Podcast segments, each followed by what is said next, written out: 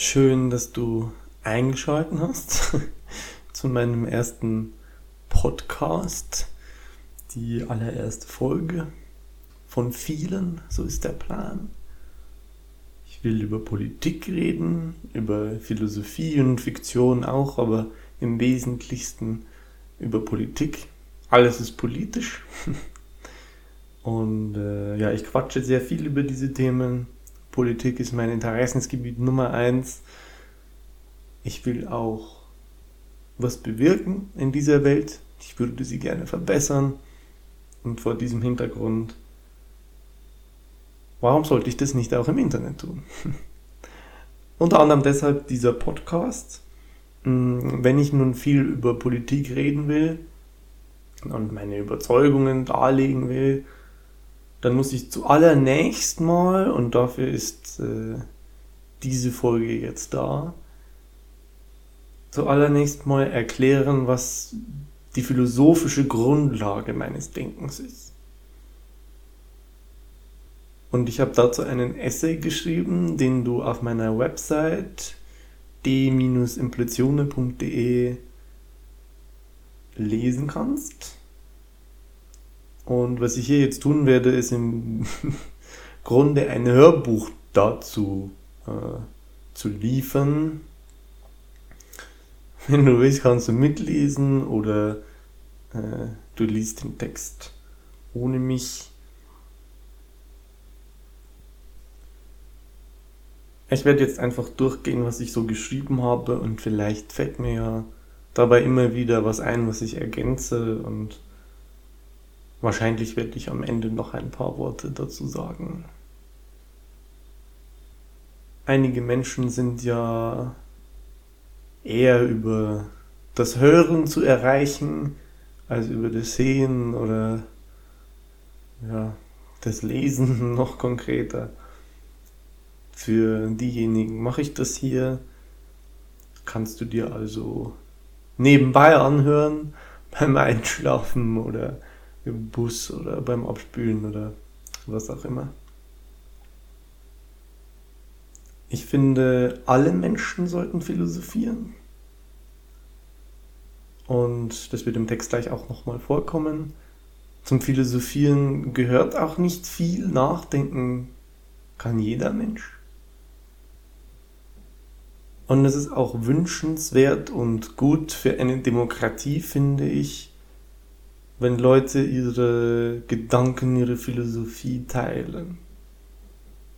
Das mache ich jetzt. Und natürlich insbesondere deshalb, wie schon gesagt, weil ich später über Politisches sprechen will. Und alles, was ich da zu sagen habe, hätte keinen Wert, wenn nicht nachvollziehbar wäre, worauf ich das alles aufbaue. So, der Text, der Essay heißt De-Impletione, so wie auch mein Kanal hier, so wie ich auf YouTube und Instagram und Twitter auch. Mm, du wirst dann gleich sehen, wieso das so ist. Der Sinn des Lebens ist die Erfüllung desselben. Aus dieser Überzeugung heraus bin ich, was ich bin, tue ich, was ich tue und denke ich, was ich denke. Diese Schrift soll erläutern, welche meine Ansichten sind und wie ich zu ihnen gekommen bin. Sie ist überdies der Versuch, auf diesem Weg ein Instrument vorzuschlagen, das die beste Beurteilung von Entscheidungen als vernünftig oder moralisch richtig beziehungsweise unvernünftig oder moralisch falsch ermöglicht. An dieser Stelle mag dies noch weitaus überheblicher und irrsinniger klingen, als es am Ende hoffentlich ist. Ich war schon immer bemüht, einen zuverlässigen Kompass für mein Handeln zu finden. Soweit ich zurückdenken kann, war ich auf der Suche nach Wahrheiten, die mir Recht gaben. Niemals wollte ich mich damit zufrieden geben, etwas zu vertreten, von dem ich nicht mit eigener Gewissheit sagen konnte, dass es wahr und richtig ist. Dieser Anspruch brachte mich stets zum Nachdenken, Philosophieren über die Welt und mich in ihr. Ergebnis jener Bemühungen ist nun diese Schrift, welche zwar einigen vergleichbaren Versuchen folgt, aber für mich im Augenblick des Niederschreibens trotzdem ein Festhalten meiner bis dato größten und besten Erkenntnisse darstellt.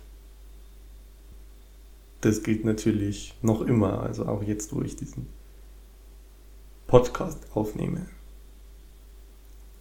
Nichtsdestotrotz auch ihr Inhalt, also der Inhalt der Schrift, ist letztlich als Momentaufnahme eines fortschreitenden Gedankenprozesses zu verstehen und es ist nicht ausgeschlossen, dass er sich irgendwann als Unsinn entpuppt. Von seinen Versuchen des Verstehens zu berichten ist besonders deshalb kein leichtes, weil solches immer dann schreckliche Reue zur Folge haben kann, wenn auch nach eigener Einschätzung trotz all der Zufriedenheit zuvor rückblickend nur Quatsch zustande kam. Oder wenigstens in irgendeiner Weise etwas Geringeres als eigentlich zu leisten geplant war.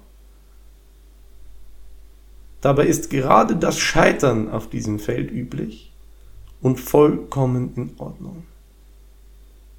Es ist uninteressant, welche Fehler in der Vergangenheit stattfanden, nachdem sie ausgebessert worden sind. Reue oder Scham sind überflüssig. Ich schreibe das einerseits freilich deshalb, weil ich etwaige Erwartungen in Nachsehen umwandeln möchte, um mir selbst etwas Druck von den Schultern zu nehmen. Aber auch als Rat für die ein oder anderen, die bisher lieber ruhig geblieben sind, obwohl sie gerne von ihren Erkenntnissen erzählen wollen. Es ist durchaus angebracht, eine Sache laut und mit Nachdruck zu vertreten, so wie ich es nachfolgend tun werde und überhaupt gerne tue. Die nötige Bescheidenheit drückt sich in ausbleibender Ignoranz aus. Das aufrichtige Ziel von Erkenntnis bedarf selbstverständlich der Bereitschaft, sich selbst zu verbessern und eben auch verbessern zu lassen. Ich wurde schon häufig auf das ein oder andere Problem in meinem Gedankenkonstrukt hingewiesen und wenigstens einmal ist infolgedessen alles für Monate zunichte gemacht worden, bis ich eine zufriedenstellende Lösung gefunden hatte. Aber das ist weder ungewöhnlich noch schlecht. Es hat mich langfristig viele Schritte weitergebracht. Weiterhin finde ich nicht, dass dem Nachdenken und Diskutieren notwendigerweise das Studium von Philosophie und Geschichte vorausgehen muss. Auch ich habe mir den Großteil meiner Art zu denken und deren Ergebnisse allein und in diesen Punkten noch völlig unbelesen erarbeitet. Damit will ich sagen, jede kann zu jedem Zeitpunkt äußern, was ihre begründete Überzeugung ist. Es gibt keinen falschen. Wenn sich Schwachstellen offenbaren, sind sie keine Schande und werden einfach zugunsten des Erkenntnisfortschritts beseitigt. Wenn dem nicht so ist, gibt es erst recht keinen Grund zu schweigen. Gegen die Veröffentlichung einer selbst erarbeiteten Philosophie spricht zunächst auch nicht, dass die Gedanken in dieser oder ähnlicher Form schon andernorts aufgetaucht sein mögen. Vielmehr wird der Zugang zu ihnen dann deutlich leichter sein. Für eine demokratische Gesellschaft emanzipierter Individuen sind die Bereitschaft zum Philosophieren und die Ergebnisse daraus vor anderen zu vertreten wohl von grundlegender Wichtigkeit. In der Konsequenz gibt es diese Schrift. Davon abgesehen dient das Aufschreiben meiner Philosophie auch mir selbst in vielerlei Hinsicht. Was niedergeschrieben ist, ist von ungleich höherem Wert, als was nur gesagt oder jedenfalls anderweitig auszudrücken versucht wurde. Der Name, den ich mir für meine Philosophie habe einfallen lassen, um sie bei Gebrauch klar bezeichnen zu können, lautet Implitionismus. Warum gerade so, wird sich noch herausstellen. Um also zu beginnen. Bei moralischen Urteilen drängt sich mir die Frage auf, warum? Häufig lässt sich selbiges dann mit der Antwort ein weiteres oder sogar mehrere Male wiederholen, wie kleine Kinder es gerne tun, bis zu einem Ausgangspunkt, mit dem das Urteil schließlich steht und fällt. Eine gute Philosophie braucht nämlich ein stabiles Fundament, wenn sie nicht zum Einsturz verdammt sein soll. Die Suche nach so einem Fundament führt unweigerlich zur Frage, was kann ich wissen? Und diese stellt für den Anfang bereits ein sehr großes Problem dar. Denn es scheint so zu sein, dass ich gar nichts wirklich weiß. Gibt es eine höhere Macht im Sinne einer Gottheit? Was ist der Sinn des Lebens? Ist meine Umwelt real, was immer das heißen mag? Oder ist sie nur ein Traum oder eine Simulation? Was kommt nach dem Tod? Und was ist eigentlich Bewusstsein?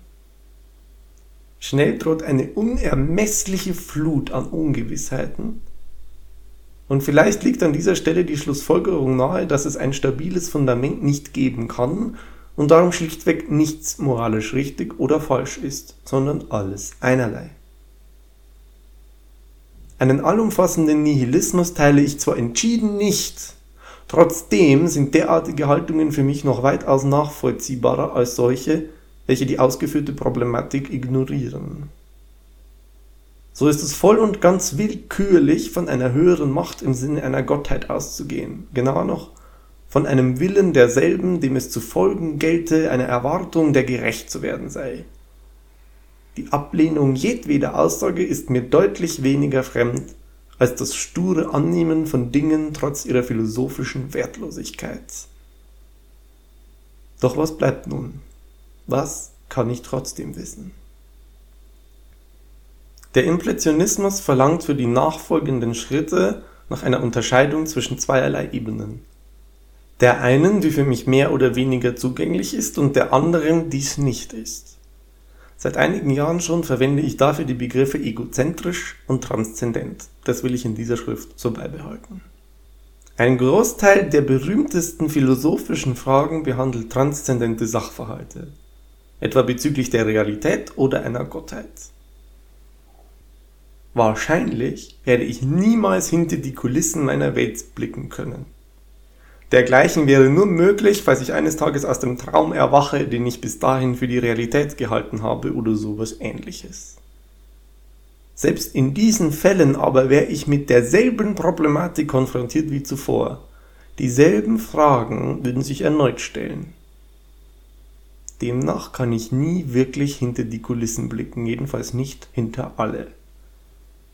Es ist allerdings auch völlig irrelevant, was sich dahinter verbirgt solange ich dazu keinen Zugang habe.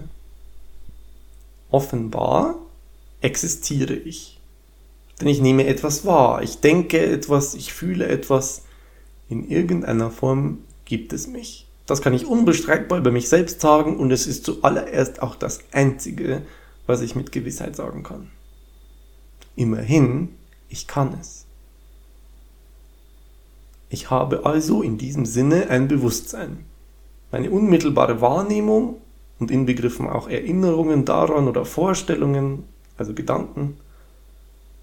Mein Verstand, das heißt beispielsweise meine Fähigkeit zu logischen Schlussfolgerungen, mein Geist, um es allgemeiner auszudrücken, darauf muss ich mich beziehen, wenn ich ordentlich philosophieren möchte, auf das, was ich mehr oder weniger weiß, die egozentrische Ebene. Sie aufzubauen ist nicht immer ein leichtes und gerade im Zusammenhang mit Wissenschaft sind Reflexion und Differenzierung außerordentlich wichtig, um der Falle der Willkürlichkeit zu entkommen. Alles eindeutig Jenseitige kann ich dagegen ausschließlich agnostisch betrachten. Die transzendente Ebene hält nur Ungewissheiten bereit. Spekulation ist das Einzige, was dort übrig bleibt. Auf der egozentrischen Ebene kann ich zum Beispiel meiner Wahrnehmung und meinem Verstand folgend gegenwärtig annehmen, dass ich in einer Gesellschaft lebe, also mit und neben anderen Menschen, die ein Bewusstsein teilen und eine ähnliche egozentrische Ebene kennen wie ich. Also auch sie haben ein Bewusstsein, jedenfalls stellen sie sich so für mich dar, wie ich für mich erkenne, dass ich eins habe. Die Frage, ob dem tatsächlich so ist, was immer das genau bedeutet, ist dabei transzendent und unbedeutend. Nach allem, was ich weiß, kann ich jedenfalls davon ausgehen und das ist alles, was für mich zählt. Anders gesagt, Ich weiß durchaus schon, was tatsächlich ist. Und zwar, was für mich tatsächlich ist. Es ist alles, worauf es ankommt. Denn ich bin in dieser Welt immer nur durch mich, durch mein Bewusstsein. Zu den bedeutendsten Aussagen des Impressionismus gehört an dieser Stelle auch, dass es Objektivität nicht geben kann. Nur ein allmächtiges Wesen wäre dazu in der Lage. Da mag der Versuch sein, sich in andere hineinzuversetzen, sie nachzuvollziehen, Kommunikation, aber eben niemals Objektivität, höchstens Intersubjektivität. Weiterhin gibt es für mich der Natur des Erläuterten wegen also meinem subjektiven, egozentrischen und insofern alternativlosen Zugang auf die Welt geschuldet, wenigstens temporär durchaus eindeutige Wahrheiten. Eine solche ist der Impressionismus selbst. Wenn ich mich nun auf die egozentrische Ebene im engsten Sinne beziehe und mir die Frage nach dem Sinn des Lebens stelle, liegt die Antwort auf der Hand. Es ist die Erfüllung desselben. Genauer noch, es ist eine oder mehrere Empfindungen, die ich zu jeder Zeit anstrebe. Von guten Gefühlen ließe sich sprechen, ich will sie und dergleichen hier zusammenfassen unter einem einzigen, dem Lateinischen entnommenen Begriff. Impletion. Das ist der Sinn des Lebens nach meinem Verständnis.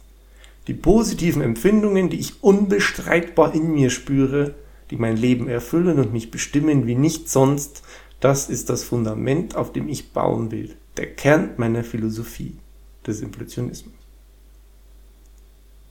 Natürlich lässt sich über den Sinn des Lebens auch auf der transzendenten Ebene spekulieren. Ein derartiger Sinn beträfe mich aber nicht wirklich. damit meine ich, vielleicht gibt es einen Gott, der mir irgendeine Aufgabe zugeteilt hat. Mein Leben dient einem höheren transzendenten Sinn, vielleicht, wer weiß. Spielt für mich keine Rolle, betrifft mich nicht. Die Wissenschaft als Teil der egozentrischen Ebene mag ebenso andere Antworten geben. Evolution zum Beispiel. Also jemand könnte sagen, der Sinn deines Lebens ist Evolution, also Fortpflanzung. Die Weiterentwicklung mehr betrachtet als dein eigenes Leben oder sowas.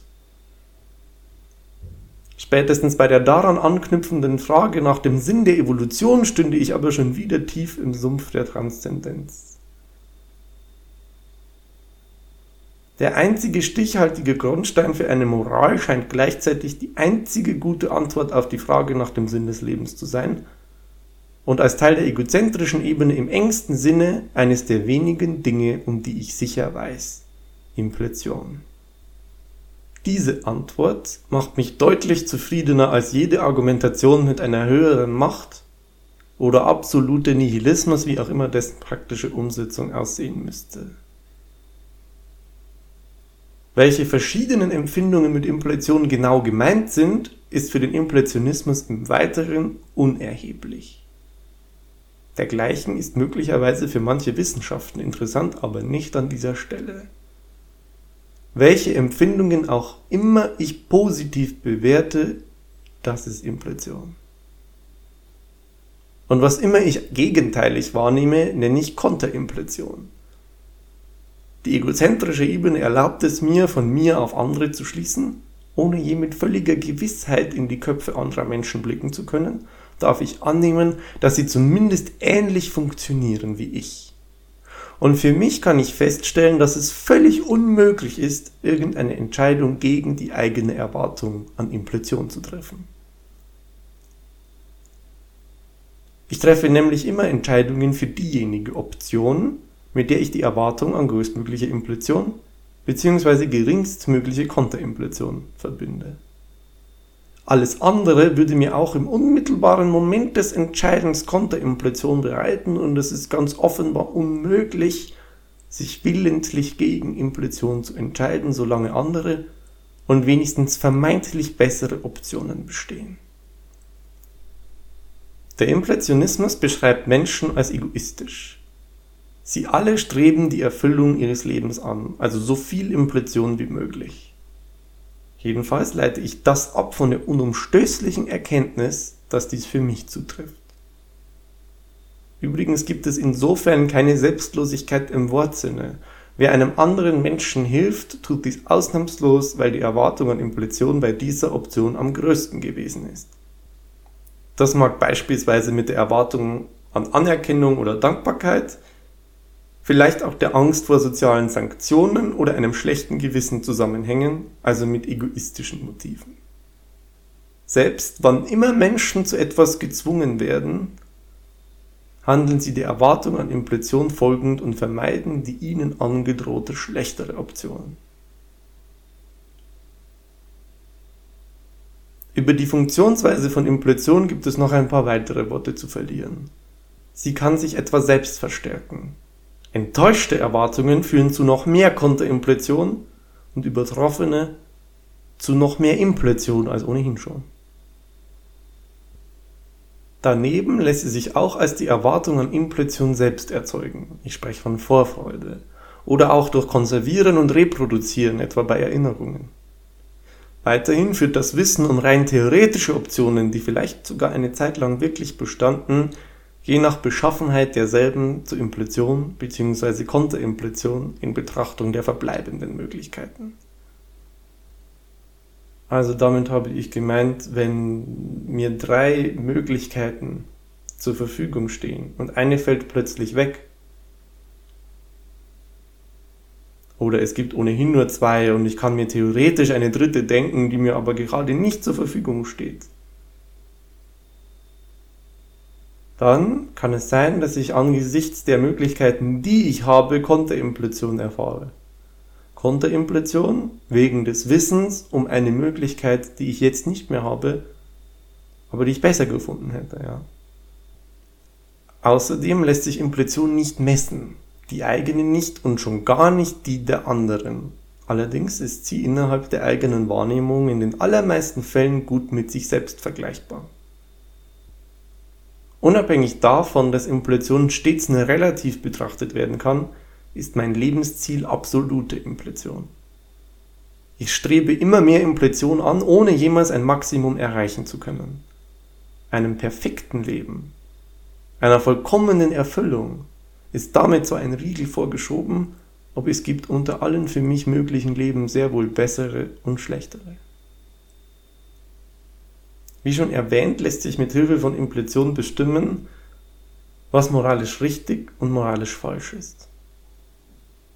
Das einzig zufriedenstellende Instrument hierfür ist nämlich die Überlegung, was bringt mir die meiste Impletion? Wie komme ich absoluter Impletion am nächsten? Wie mache ich aus einem zu erfüllenden Leben ein erfülltes Leben? Jede überlegte Antwort auf derartige Fragen offenbart, was moralisch richtig und vernünftig ist. Mein Verstand nämlich erlaubt mir gründlich drüber nachzudenken, wie ich sein und handeln muss, um größtmögliche Implition zu erreichen. Und eben das zu tun, verstehe ich unter Vernunft bzw. vernünftig sein. Also vielleicht noch einmal, es gibt gewisse Dinge, die mir unmittelbar Implition verschaffen, ohne dass ich drüber nachdenke. Aber wenn ich erkannt habe, dass Implition der Sinn meines Lebens ist, ich ohnehin danach strebe und so viel wie möglich davon haben will, dann kann ich auch meinen Verstand benutzen, um von allen möglichen Optionen diejenige zu wählen, bei der ich erwartungsgemäß tatsächlich die meiste Implition bekommen werde. Es ist also in meinem Sinn, der ich möglichst viel Implition haben will, nachgedacht zu entscheiden, wie ich handeln möchte. Durch was ich Implition erlange, nenne ich Interessen oder Bedürfnisse. Es ist an dieser Stelle eine bedeutende Einsicht, dass Interessen und damit zusammenhängend die Erwartung an Implition, also schlussendlich die Wahl einer Option, sich durch Vernunft weitgehend verändern lassen, aber nicht immer. Manche Interessen sind unveränderlich, diese essentiellen Interessen lassen sich nicht anpassen, sondern sind der Zweck jeder Vernunft. Die Frage nach größtmöglicher Impletion ist damit immer auch die Frage, was dient meinen essentiellen Interessen am meisten. Andere Interessen, also nicht essentielle, und Erwartungen an Impletion entstehen sozusagen nur um diesen Kern herum und lassen sich vernunftgeleitet verändern. Hätten irgendwelche Menschen gar keine essentiellen Interessen, wovon ich nicht ausgehe, für mich selbst ist das undenkbar. Also könnten sie all ihre Interessen vernunftgeleitet verändern, ja? Dann wäre es für sie am vernünftigsten, all ihre Interessen dem Status quo ihrer Welt anzupassen. Sie könnten sich zu jeder Zeit mit allem zugunsten ihrer Impletion zufrieden geben.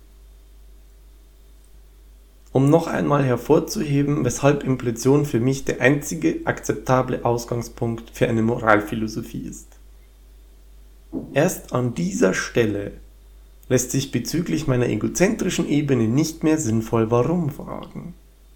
Das Einzige, was für mein Leben erstrebenswert und darum für mein Handeln vernünftigerweise bestimmend ist, ist die Erfüllung desselben, also meines Lebens. Natürlich lässt sich wissenschaftlich nach dem Ursprung von essentiellen Interessen suchen, aber solange sie für mich unveränderlich da sind, bleiben diesbezügliche Erkenntnisse für meine Moral unerheblich.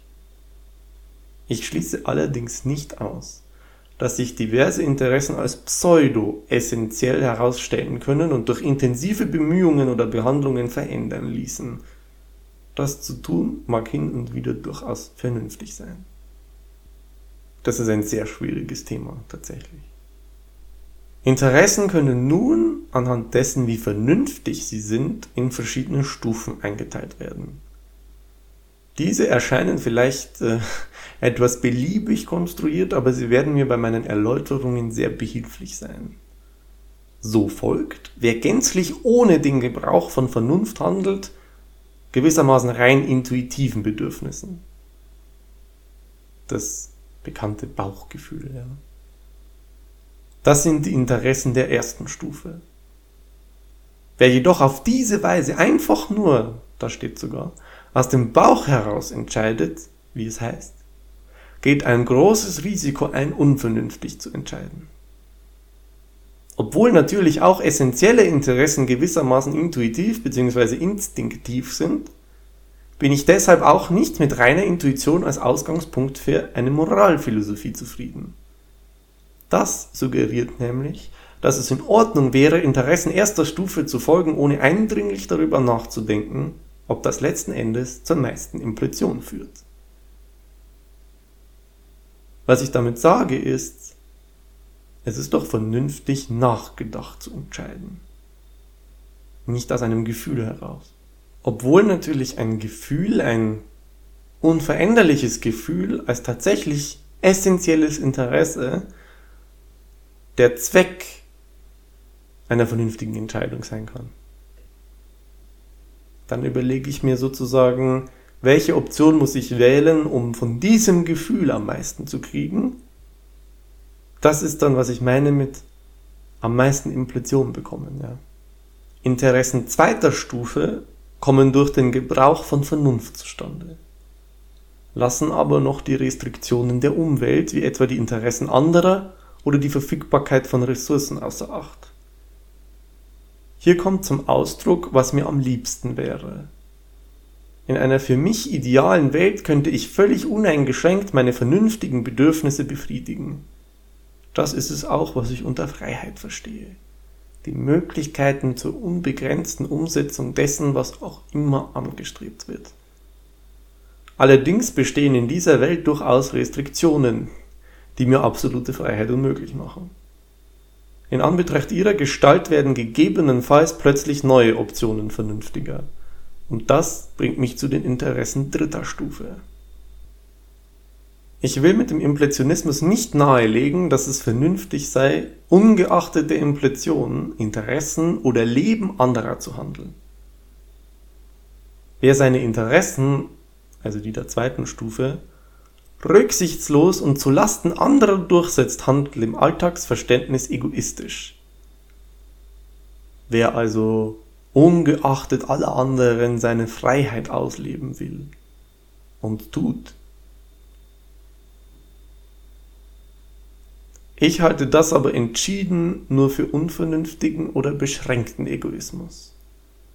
Vernünftiger oder impressionistischer Egoismus dagegen bedeutet, sich der Normen bewusst zu sein, die eigenes Verhalten prägt und sich dementsprechend aus egoistischen Motiven, also ausschließlich für die eigene Impression, was ja die Grundlage für alles sein soll, ja, nicht völlig über die Interessen anderer hinwegzusetzen. Freiheit mit der Unfreiheit anderer zu erkaufen, schafft eine entsprechende soziale Norm, die mir auch selbst auf die Füße fallen könnte. Damit ist sie nicht wünschenswert und es ist vernünftiger, eine andere Norm zu etablieren. Spätestens jetzt beginnt der Impressionismus auch endlich politiktheoretisch zu werden. Reziprozität spielt bei der Anwendung des Impressionismus eine große Rolle. Für mich ergibt es sich nur als vernünftig, meine eigene Freiheit so weit einzuschränken, dass meine Gegenüber gleich frei sind. Denn damit sichere ich mir selbst dieses Maß an Freiheit. Die durch mein Verhalten unterstützte Norm wird andere dahingehend leiten, in ihrem Sinne auch mir gegenüber eine Gleichheit an Freiheit anzustreben. Entsprechend neue Interessen sind Interessen dritter Stufe. Es ist vernünftiger, ihnen nachzugehen als denen der zweiten Stufe und sehr viel vernünftiger als denen der ersten Stufe. Nichtsdestotrotz ist die zweite Stufe in der Theorie selbstverständlich erstrebenswerter als die dritte. Will heißen, könnte ich frei sein, ohne auf irgendwelche Restriktionen von außen achten zu müssen, wäre das natürlich schön. Aber ich lebe eben in einer Gesellschaft und Ressourcen sind begrenzt und deswegen ist einfach nur meine Freiheit auszuleben, ohne an andere zu denken, ohne an Reziprozität zu denken, nicht vernünftig. Ich versuche mit dem Impressionismus vor allem schlüssig darzulegen, warum manches Verhalten für mich selbst sinnvoller ist als anderes. Und hoffe, dass die ein oder anderen diese Schlussfolgerungen auch für sich einsehen. Denn das würde mir selbst dienen. Schließlich ist es für jede Impressionistin deutlich vorteilhafter, in einer Welt voller Impressionistinnen zu leben, aber dazu gleich mehr. Eine objektive Wahrheit vermag ich weder zu erkennen noch zu offenbaren. Ich kann nicht mehr tun, als meine eigenen Erkenntnisse als Beispiel und Vorschlag zu geben, in der Hoffnung, dass andere sie teilen. Das ist es, was ich im Großen und Ganzen hier mache im Internet, ja. Einmal wurde ich gefragt, was der Impressionismus denn eigentlich leisten solle, wo Impression noch unmessbar und zwischen Individuen unvergleichbar, die Wahrscheinlichkeiten von Impression bei Optionen höchstens zu erahnen ist und sich auch rückblickend nicht mit vollkommener Gewissheit bestimmen lässt, ob ein anderer Weg nicht doch mehr Impression gebracht hätte. Es ist richtig, dass der Impressionismus nur ein vages Instrument zur Verfügung stellen mag, aber ein besseres gibt es nicht. Weder eine Gottheit, reine Intuition, noch extremer Nihilismus stellen bessere Lösungen bereit, ganz im Gegenteil. Letzten Endes ist der Impressionismus nicht mehr als der Versuch, Menschen dahingehend zu bewegen, über ihre Handlungen ausreichend nachzudenken. Ich möchte sagen, hört zu, ich habe diese Ansicht, könnt ihr das nicht nachvollziehen, wäre es nicht auch in eurem eigenen Interesse, sie zu teilen? Ich vermute schon. Kommt es in einer Gesellschaft zu einem Interessenskonflikt zwischen zwei Individuen, empfiehlt es sich, einen Kompromiss zu finden. Gleichheit herzustellen, also gleiche Freiheit für beide Parteien, das ist vernünftig. Die Norm, die aus diesem Verfahren resultiert, muss dabei gar nicht an den konkreten Interessenskonflikt gebunden sein, sondern kann auch abstrahiert gelten. Etwa bei Interessenskonflikten strebe ich einen Kompromiss an. In puncto Reziprozität ist es ganz generell wichtig, mögliche abstrakte Effekte eigenen Handels zu bedenken. Jedenfalls, so ein Kompromiss lässt sich nur durch umfangreiche Informationsbeschaffung, Hineinversetzen in die andere, was mir mein Verstand ja begrenzt ermöglicht, und ausführliche Kommunikation finden. Ein direkter Vergleich der Interessen ist beiden Individuen unmöglich. Darum bleibt ihnen nichts anderes übrig, als nach gegebenen Möglichkeiten den Kompromiss zu suchen. Dass dies erfolgreich gelingt, sollten beide im Sinn haben, solange sie Impletionistinnen sind. Ein echter Kompromiss und der darin enthaltene Beitrag zu einer gewissen Norm ist für beide höchstwahrscheinlich am vernünftigsten. Es ist dabei nicht zielführend, sich bei einem echten Interessenskonflikt weiter zurückzunehmen, als es ein guter Kompromiss verlangen würde. Schließlich soll am Ende immer die eigene Implition maximiert werden.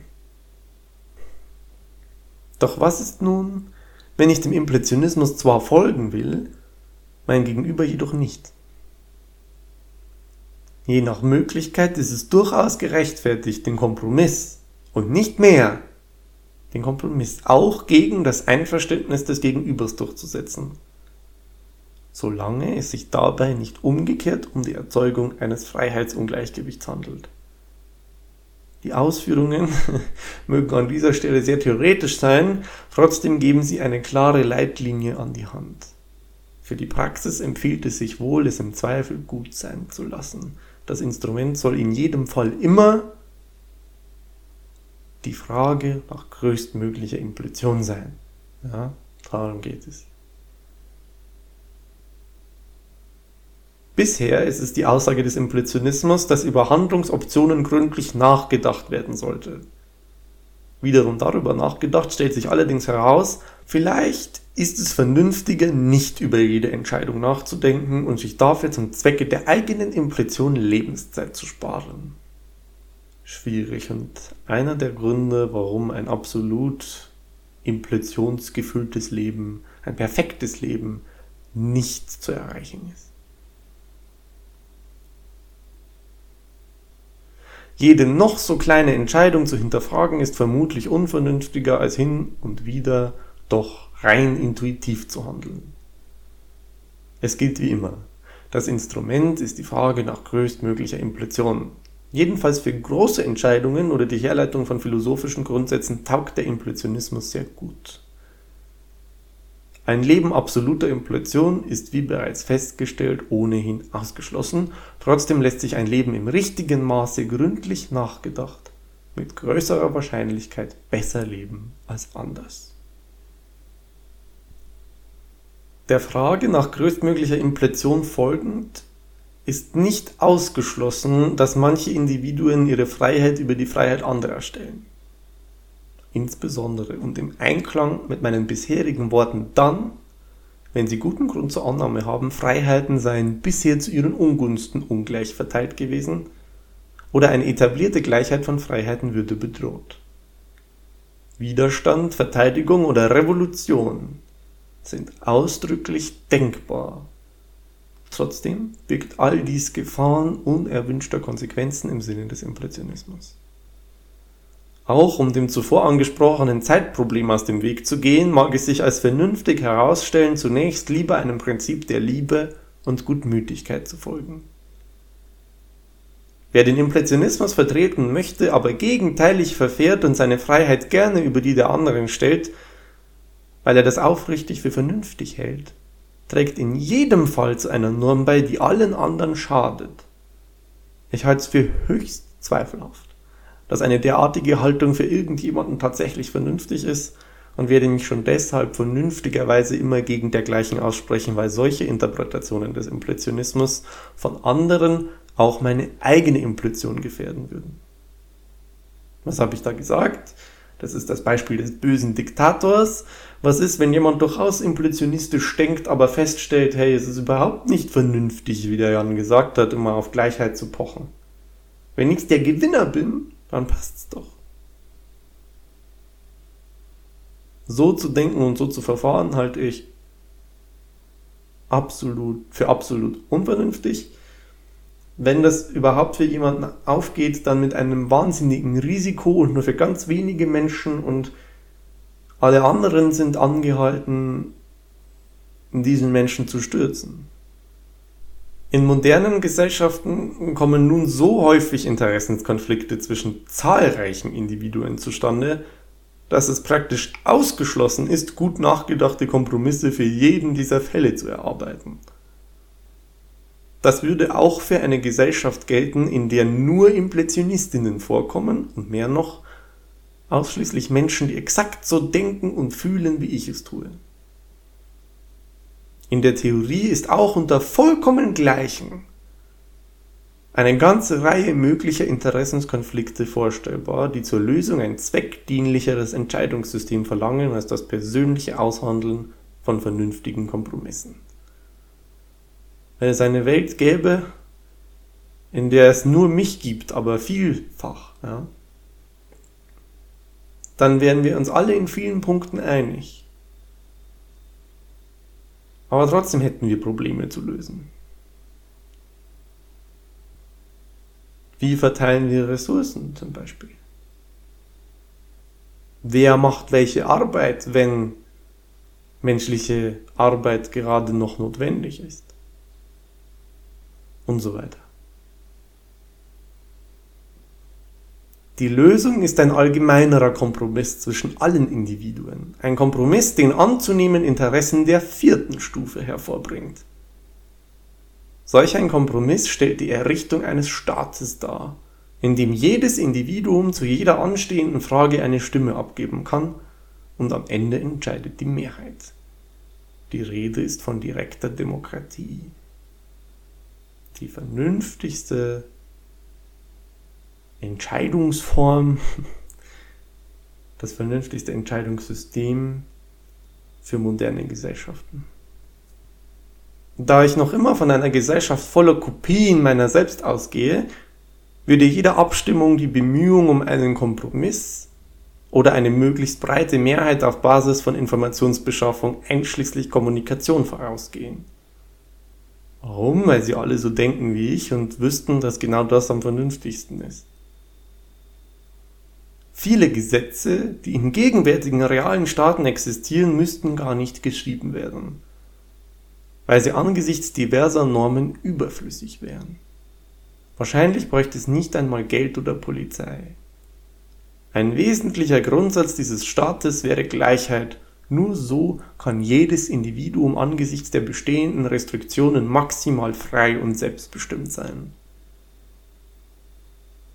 Dieses vernunftgeleitete Verständnis von Gleichheit als Voraussetzung für Freiheit schlägt sich in der Notwendigkeit vollkommen gleichen Stimmrechts nieder, das in einer digitalisierten Welt auch bevölkerungsreichen Staaten garantiert werden kann.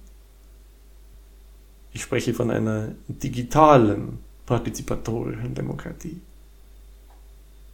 Solange das nicht der Fall ist, also eine digitalisierte Welt, scheint mir eine aus den Mitgliedern der Gesellschaft geloste und repräsentative Versammlung in Kombination mit diversen direktdemokratischen Elementen die beste Lösung zu sein. Das garantiert am besten Gleichheit, die ja vernünftig ist, wie ich sagte. Eine von dieser Gewalt getrennte Rechtsprechung sowie die gesamte menschliche Verwaltung sollte ebenfalls durch das Los bestimmt werden – auch wenn es sinnvoll ist, sich hierfür erst durch ein Studium qualifizieren zu müssen. Das schneidet an der Stelle ein anderes großes Thema an, äh, auf das ich womöglich irgendwann mal zurückkomme. Meine Ansichten zu Gleichheit und Freiheit will ich noch einmal etwas hervorheben, und zwar durch Zuhilfenahme eines Gedankenexperiments. Zwei Menschen haben den exakt gleichen Zugang zu Rohstoffen. Sie haben die exakt gleichen körperlichen und geistigen Voraussetzungen, ja, sie sind mehr oder weniger ununterscheidbar. Und sie haben vor allem dasselbe Interesse, nämlich aus den vorhandenen und dafür geeigneten Rohstoffen mit bestimmtem Aufwand einen möglichst hohen Turm zu bauen. Es lässt sich also von vollkommener Chancengleichheit sprechen. Wenn dies jedoch der Fall sein soll, müssen die beiden rein logisch die Rohstoffe je zur Hälfte verbrauchen und zwei exakt gleich hohe Türme bauen. Wann immer das nicht passiert, also die Türme am Ende gleich hoch sind, geworden sind, kann von Chancengleichheit nicht mehr gesprochen werden. In irgendeiner Weise müssten die beiden ungleich gewesen sein. Die Frage ist, ob eine solche Ungleichheit und der daraus resultierende Höhenunterschied der Türme gerecht wäre oder nicht. Also moralisch vertretbar, vernünftig. Solange sie beide nach wie vor hier noch einmal dasselbe Interesse teilen. Ich bin der Meinung, dass nur zwei gleich hohe Türme gerecht sind. Wenn es dazu nicht durch tatsächliche Chancengleichheit von selbst kommt, bedeutet die Höhe des einen Turms und die damit einhergehende Freiheit seiner Erbauerin die Unfreiheit des anderen Menschen, der offenbar weniger gut in der Lage war, sein Interesse zu verfolgen. Diese Schwäche durch Umverteilung auszugleichen, ist nach allem, was ich in dieser Schrift bisher ausgeführt habe, nur vernünftig denn es trägt zu einer Norm bei, in der die Schwächeren sich auf die Unterstützung der Stärkeren verlassen können. Und alle Mitglieder einer Gesellschaft sind in manchen Belangen schwach oder haben zumindest das Risiko, es eines Tages zu werden. In einer Gesellschaft unterschiedlicher Menschen, also nicht mehr nur Kopien meiner selbst, aber aufrichtige Impressionistinnen, die mein Gerechtigkeitsverständnis teilen, käme es ganz selbstverständlich zur Umverteilung. Niemand würde gezwungen. Wer mehr hat, würde freiwillig etwas abgeben. Und zwar um ihretwillen, um nicht seinetwillen zu sagen.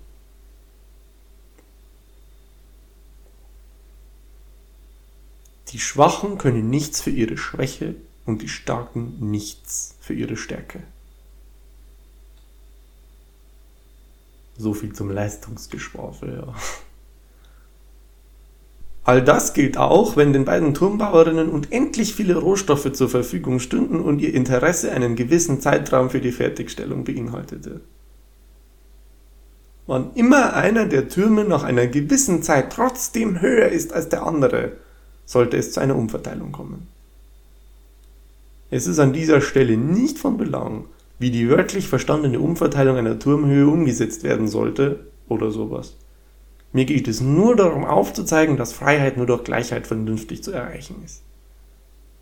Selbstverständlich müssen unterschiedliche Interessen so vorhanden berücksichtigt werden und mein Ziel ist mitnichten Gleichmacherei. Solange aber die Freiheit der einen nur durch die Freiheit der anderen erhalten werden kann, ist das in meinen Augen unvernünftig und moralisch falsch. Es ist ungerecht. Eines meiner Interessen vierter Stufe ist ein radikal demokratischer Staat im besten Fall durch die Digitalisierung verwirklichte direkte Demokratie, in dem zunächst die gleiche Verteilung verfügbarer Ressourcen auf alle Menschen garantiert ist. Als Impressionist erwarte ich gleiche Verteilung von Freiheit, also auch von Macht, keine Autoritäten, Vernunft gemäß größtmögliche Selbstbestimmtheit, tatsächliche Chancengleichheit etc. Letztlich zum Zwecke meiner Implosion. Jetzt geht es hier viel um Gleichheit, und ich spreche ja auch gerne von Gleichheit ist Freiheit. Natürlich ist es so, gäbe es Einkommensgleichheit, wäre das nicht unbedingt gerecht. Nur weil alle Menschen dasselbe Geld zur Verfügung haben, um es für irgendwas auszugeben, heißt es ja nicht, dass sie dadurch gleich frei sind. Mag ja sein, dass jemand mit diesem Geld viel mehr Inflation kriegen kann als jemand anderes. Allerdings kann das auch jeder Mensch behaupten. Hey, der andere kann mit dem Geld sich viel glücklicher machen als ich mich. Ich finde schon, es gibt keine bessere Möglichkeit als Gleichheit, um viele Gerechtigkeitsprobleme zu lösen. Ein realistischer Kompromiss für die Gestaltung eines Staates ist sicherlich anders geartet, das was ich eben erläutert habe. Aber es ist nicht meine Aufgabe und liegt auch nicht in meinen Fähigkeiten, einen Kompromiss vorwegzunehmen. Ich muss mir nicht überlegen, was vielleicht von anderen Menschen Zustimmung bekommen könnte, bevor ich mit ihnen über einen idealen Staat rede. Ich kämpfe genau für den idealen Staat, den ich ideal finde. Zu einem Kompromiss kommt es nachher schon. Für mich ist einzig die Position relevant, mit der ich in die Verhandlung eintrete. Und je mehr Leute ich von einer Vision überzeugen kann, je mehr Menschen mein Interesse teilen, desto deutlicher wird ein Kompromiss zu meinen Gunsten ausfallen. Und damit meine ich an dieser Stelle noch nicht einmal zugunsten eines meiner Interessen zweiter Stufe, das wäre schließlich unvernünftig, sondern zugunsten eines Interesses, das ich durch meine Philosophie als vernünftiges Ideal für eine Gesellschaft entwickelt habe. Der tatsächliche Kompromiss, der schließlich zustande kommt, kann Interessen fünfter Stufe erzeugen. Das mit den Stufen mag beim ersten Mal hören ein bisschen unübersichtlich klingen, aber äh, es ergibt schon Sinn, finde ich. Zur Wiederholung. Erst fühlen sich Optionen nur richtig an, ich denke nicht darüber nach. Das ist die erste Stufe. Dann tue ich es doch, drüber nachdenken, und aufgrund meiner Erkenntnisse passen sich meine Interessen an, sie werden vernünftiger. Zweite Stufe. Angesichts der Restriktionen meiner Umwelt ändere ich meine Interessen vernünftigerweise erneut. Stichwort Reziprozität. Dritte Stufe bezogen auf Interessenskonflikte zwischen einzelnen Individuen und vierte Stufe bezogen auf größere gesellschaftliche Interessenskonflikte. Schließlich passen sich meine Interessen an den realen, gesamtgesellschaftlichen Kompromiss an, der den Interessen und Erkenntnissen vorheriger Stufen vermutlich zuwiderläuft aber es mag bis zu einer gewissen Grenze immer noch das Vernünftigste sein, ihn anzuerkennen. Will heißen, im bestehenden System halte ich es noch für unvernünftig, mit Waffengewalt gegen es vorzugehen. Halte ich für überhaupt nicht vernünftig. Trotzdem lehne ich das System ab und setze mich nicht zuletzt mit dieser Schrift für ein anderes ein, das meiner Vision eher entspricht. Es ist mein Interesse und insofern nur vernünftig zu versuchen, möglichst vielen anderen Menschen von meiner Denkweise zu berichten und sie vielleicht von ihr zu überzeugen. Darum tue ich es. Errichtete in meinem Gedankenexperiment zum Beispiel eine Liberalistin, keine Impressionistin, einen höheren Turm als ihr gegenüber, würde sie das vielleicht für gerecht halten und auf ihrem Bauwerk bestehen. Nun bin ich natürlich kein Freund von Zwängen. Bei einem direkten Interessenskonflikt zwischen beiden Parteien müsste, so der Impressionismus, wie ich ihn ausgeführt habe, ein Kompromiss hergestellt werden. Die Liberalistin sollte zwar einen Teil des Turms abgeben, zu gleicher Höhe käme es aber nicht. So eine Situation ist natürlich nicht ideal, und ich wäre sehr bemüht, die Liberalistin von ihrem Unrecht zu überzeugen. Trotzdem bringt mich meine Vernunft dahin, diese Lösung als Interesse dritter Stufe vorerst anzunehmen. Ein idealer Staat, wie er mein Interesse vierter Stufe ist, könnte natürlich ein Gesetz hervorgebracht haben, das die Liberalistin in diesem Fall zur Umverteilung zwingt. Da dieses Gesetz aber wie beschrieben gesamtgesellschaftlich ausgehandelt worden ist, wäre das moralisch in Ordnung. Auch ein Staat, der als Kompromiss errichtet wurde und solche Ungleichheiten bestehen lässt, kann als Interesse der fünften Stufe angenommen werden. Meine Bemühungen, ihn zu verhindern, sind dann aber selbstverständlich besonders groß. Ein sehr grausamer Staat, ein faschistischer etwa, ist jedoch vernünftigerweise nur noch mit allen Mitteln zu bekämpfen. Schlussendlich ist der Impressionismus nur die Empfehlung, jeder Entscheidung die Frage nach größtmöglicher Implosion zugrunde zu legen. Für zahlreiche philosophische Probleme biete ich mit dieser Schrift ein wenigstens mich zufriedenstellendes Instrument zur Lösung an. Und ich könnte mit ihnen ein ganzes Buch füllen, aber das ist nicht mein Anspruch.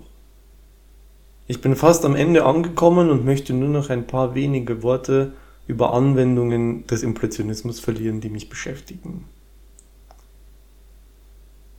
Es lassen sich ideale Richtlinien für internationale Beziehungen ableiten, also den Umgang ganzer Gesellschaften bzw. Staaten miteinander, sofern das allgemein möglich ist. So erscheint es mir diesbezüglich sinnvoll, Interventionen, militärische Interventionen abzulehnen und Kriege zu unterlassen, obgleich Selbstverteidigung und auch Hilfe für verbündete Staaten sicherlich vernünftig sind. Allerdings ist wichtig zu bemerken, dass auch hier meistens nur ein Kompromiss hergestellt werden sollte. Wie zwischen Individuen spielt das Prägen von Normen auf internationaler Ebene eine wichtige Rolle. Vernünftig ist es darum, in jedem Fall mit gutem Beispiel voranzugehen. Eine Gesellschaft, deren Interesse Frieden ist, sollte abrüsten. Dem schließt sich die Empfehlung an, humanitäre Hilfe zu leisten. Generell ist jedem Staat derjenige Umgang mit anderen zu empfehlen, den er an sich selbst angewandt, sehen möchte. Dabei sollten jedoch abstrakte Folgen nicht aus den Augen verloren werden.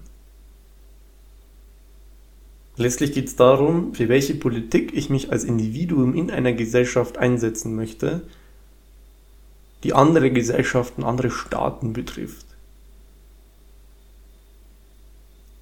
Und als Individuum habe ich ein Interesse an einer Außenpolitik, die Normen schafft, die meiner Impletion am meisten dienen.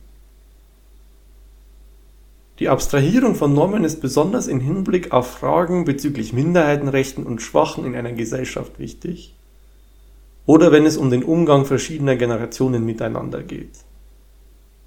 Nicht zuletzt jedoch auch, was den Umgang von Menschen mit anderen Spezies betrifft. Als Impressionist bin ich angesichts der Gründe, die für ihn sprechen, selbstverständlich Anhänger des Veganismus. Um ein Wort über Tierethik zu verlieren, es erscheint mir durchaus schlüssig, aus dem Impressionismus das Prinzip einer gewissen Achtung gegenüber dem Leben, also Lebewesen, schlechthin abzuleiten. Warum Leid und Tod verbreiten, wenn ich dergleichen auch unterlassen kann? Ist das vernünftig? Dazu kommt für mich persönlich Empathie verbunden mit essentiellen Interessen. Schließlich will ich noch ein paar Worte über Glauben verlieren.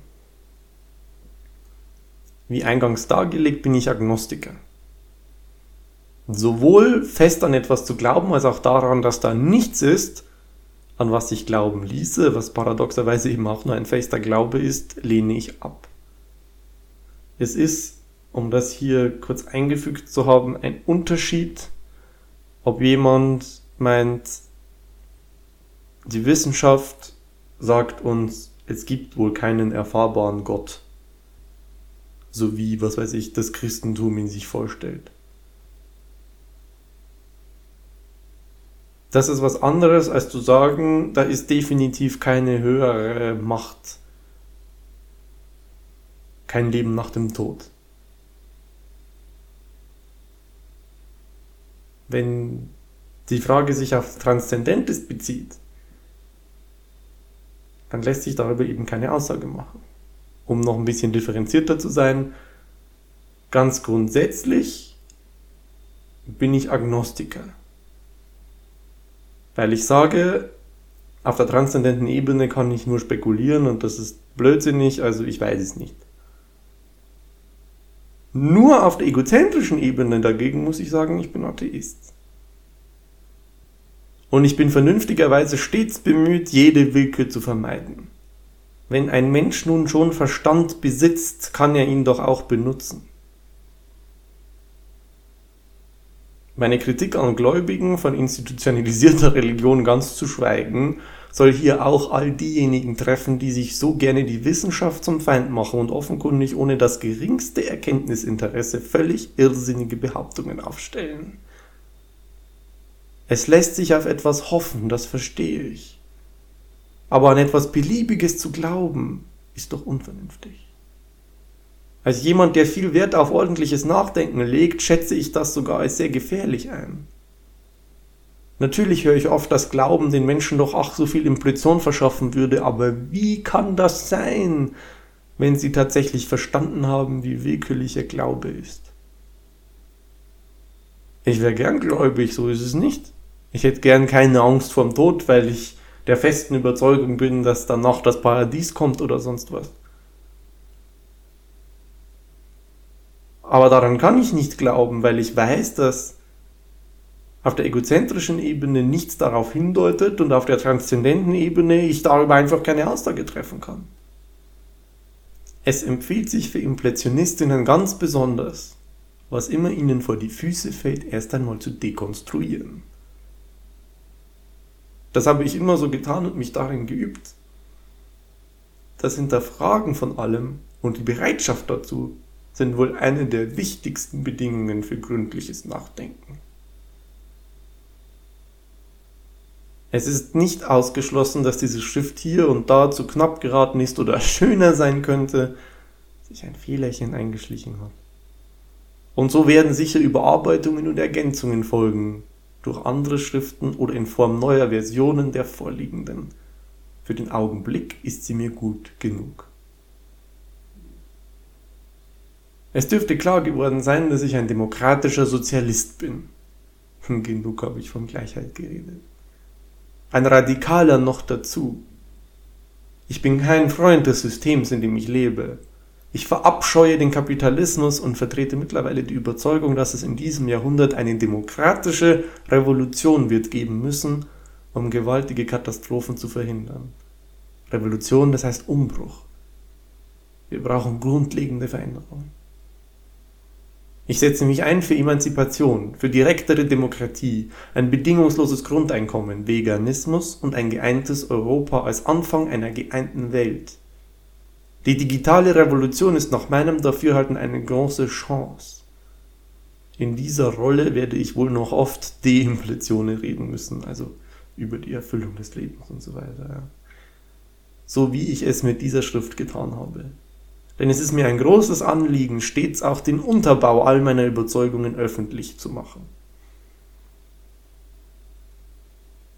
Ich hoffe, mein ganzes Weltbild ist nun transparent genug dargestellt. Das Ziel verfolge ich ja hier zunächst mal, bevor ich über irgendwas anderes quatsche. Der Impressionismus, wie ich ihn hiermit beschrieben habe, ist meine persönliche Grundlage all dessen, was ich vertrete. Ich möchte zur Veränderung beitragen, so gut ich kann und für meine Visionen kämpfen. Alles im Dienste meiner eigenen Impression, denn der Sinn des Lebens ist die Erfüllung desselben.